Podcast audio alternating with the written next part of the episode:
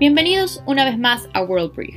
El 8 de marzo, a nivel mundial, se conmemora el Día Internacional de la Mujer, una manera de honrar la continua lucha de las mujeres para poder participar de manera equitativa en la sociedad. Hay teorías encontradas de cómo se inició la conmemoración de este día, pero sus orígenes tal vez se pueden encontrar en los primeros años del siglo XX, en Estados Unidos, cuando una sufragista llamada Clara Lemich inició una protesta para mejorar los sueldos y las condiciones de trabajo de alrededor de 15.000 empleados en una fábrica en Nueva York. Al año siguiente, el día fue tomado por el Partido Socialista de Estados Unidos para conmemorar la lucha de estos trabajadores. En 1910, en Alemania, Clara Zetnik propuso la idea de oficializar el Día Internacional de la Mujer, con la idea de que una vez al año se celebrara y conmemorara las mujeres y su lucha por la igualdad. Los inicios de este día estuvieron muy ligados a los movimientos obreros y de reforma social en muchos países europeos, sobre todo después de la Primera Guerra Mundial, como ocurrió en Rusia. La protesta de la líder feminista Alexandra Kolanti es considerada por algunos historiadores como uno de los desencadenantes de la abdicación del zar Nicolás II. Hoy, en el siglo XXI, esta celebración se ha desviado a un tema solamente político. También se ha convertido en un evento cultural que busca resaltar los logros de las mujeres en la sociedad. Pero ¿por qué a más de un siglo desde que iniciamos a conmemorar este día todavía es necesario hacerlo? Y es que a pesar que hemos visto grandes avances en el papel que juega la mujer al día de hoy en la sociedad, las cifras todavía nos indican que siguen estando en un punto de desventaja frente a los hombres, en casi todos los aspectos. Incluso un informe de las Naciones Unidas del 2020 reporta que por la pandemia del COVID-19, la lucha por igualdad de las mujeres podría haberse retrasado casi 25 años. ¿Y en dónde está la diferencia? Está la diferencia en la igualdad del pago por el mismo trabajo, el acceso a la educación y sobre todo en la violencia contra la mujer, que lastimosamente es un tema recurrente en casi todos los países del mundo. Las Naciones Unidas definen la violencia contra la mujer como todo acto de violencia de género que resulte o pueda tener como resultado un daño físico, sexual o psicológico para la mujer, inclusive las amenazas de actos como la coacción o la privación arbitraria de libertad, tanto si se produce en la vida pública como en la privada. El problema de violencia de género es de tal magnitud que un estudio realizado por la Organización Mundial de la Salud en el 2018 reportó que el 30% de las mujeres del mundo han dicho haber sufrido algún tipo de violencia de género o de pareja o de violencia sexual. Es decir, una de cada tres mujeres sufrirá violencia sexual o de género a lo largo de su vida. Cuando hablamos de Latinoamérica, esta cifra se reduce al 23%.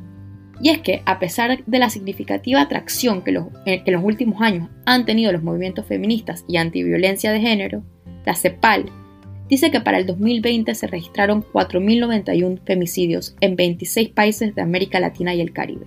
Según esta misma institución, las tasas más elevadas de femicidios se registraron en Honduras, 4.7 por cada 100.000 mujeres, después en República Dominicana y El Salvador.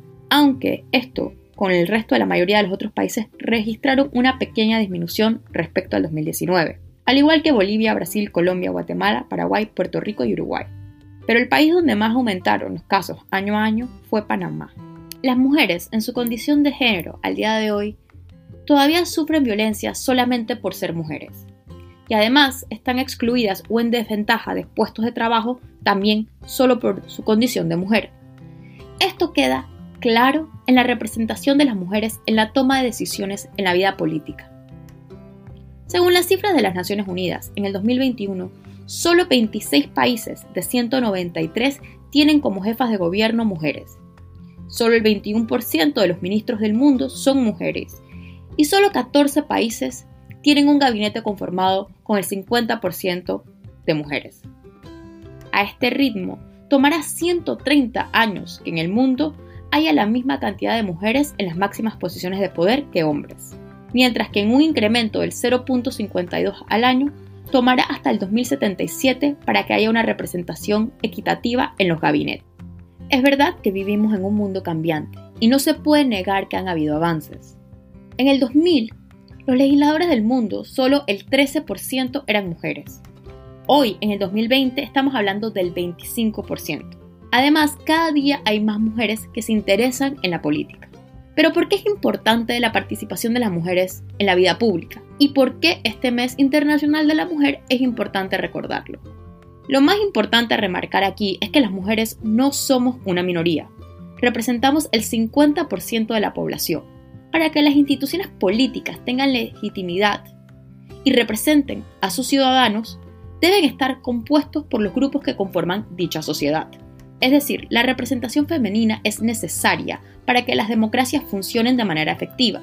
Y es que si tomamos en cuenta que las mujeres son la mitad de la población y solo ocupan el 25% de los parlamentos del mundo y solo existen 26 jefas de Estado en 93 países, vemos que hay un abismo entre lo que es y lo que debería ser. Los números no mienten y reflejan que hay un problema. Y es que más allá de que la participación de las mujeres en política es un tema de justicia, derecho e igualdad, también hay un elemento práctico en el día a día de nuestras vidas. Una amplia representación femenina juega un papel fundamental en las políticas públicas que se ponen en la palestra pública. Esto es muy sencillo, y es que las prioridades e intereses de las personas se forman a lo largo de la vida dependiendo de qué perspectiva propia tiene, como explica un estudio realizado por la agencia intergubernamental IDEA, no es casualidad que el aumento de la representación femenina en los gobiernos haya coincidido con la expansión en legislación para proteger y defender los derechos de la mujer. En los últimos 100 años, las mujeres han conseguido grandes avances. Podemos votar, estudiar, trabajar, es decir, realizarnos como parte de la sociedad en la que vivimos. Pero cuando vemos las cifras de violencia, de exclusión, en la toma de decisiones, no podemos decir que el trabajo está cumplido. Falta mucho por hacer y esto no es un tema político que representa ni la derecha ni la izquierda, porque a pesar de que tengamos diferencias, y esto debe estar presente todos los días, marzo es un buen momento para poner en el centro de la opinión pública todavía lo que falta en materia de derechos humanos y derechos de las mujeres en la sociedad. Esto fue World Brief. Puedes seguirnos en redes sociales en Cristi Ramírez P en Instagram y Twitter.